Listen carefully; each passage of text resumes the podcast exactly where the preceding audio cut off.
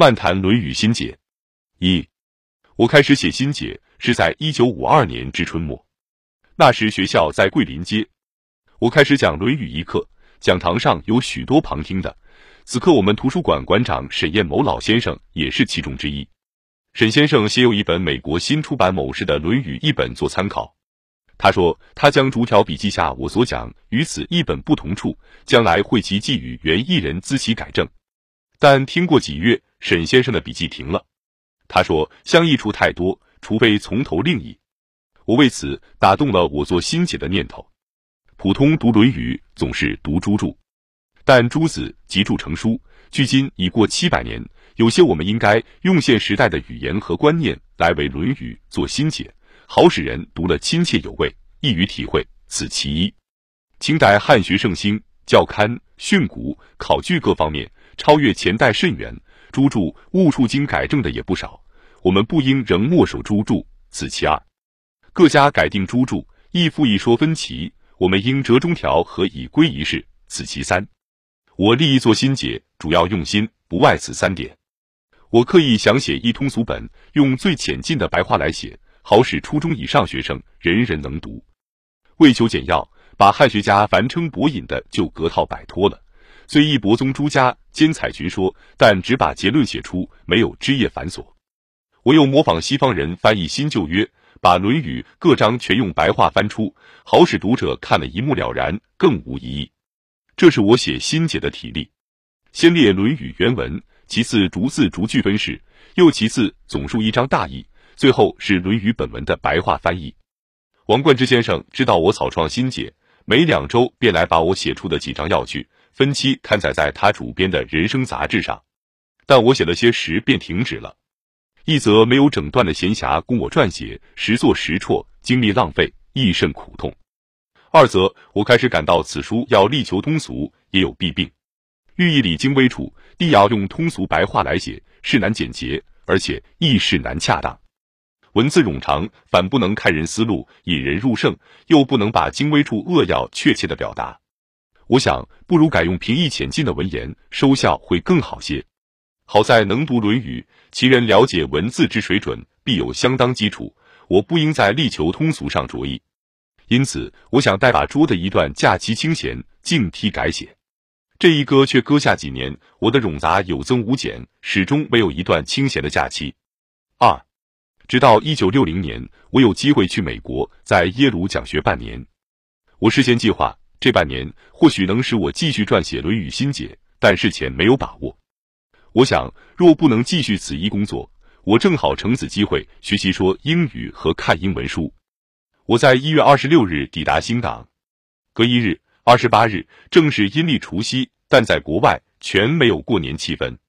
我和那人当天上街去逛书铺，选到一本现代历史哲学的论文选集，我匆匆看其序文和目录，深感兴趣，便买了。在二月六日上午开始阅读，八日开始授课，在十分冗忙不安定的生活中，到二月二十日把那本现代历史哲学读完了。我又去看西方哲学书，从头顺着次序则要阅览。又到书铺买了苏格拉底和柏拉图两集，陆续翻看。但我感到生活已逐渐上轨道，与其当小学生学读西书，还不如改变计划，完成我的《论语心解》，对己对人或许较有意义，较有贡献。如此，心中往返打算，终于把这一问题决定下来。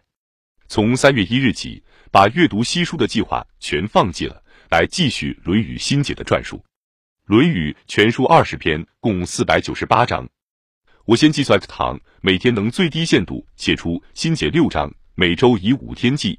因周末和星期日，一则多应酬，二则我要拨出时间出门到处游览。如是每一月做四星期算，每星期做五天算。每天写新解六章，一月当可写出新解一百二十章。我预计在新港上有四个月停留，到六月底岂不把全部工作可告一结束了？但我又怕事先预定，并不能如此般乐观，因把在一九五二年所成旧稿共一百零二章，尽快先校读一过，略是修改，即只从第一百零三章开始。如是一面可以逐渐集中精神，把我的兴趣和注意力引起一头绪。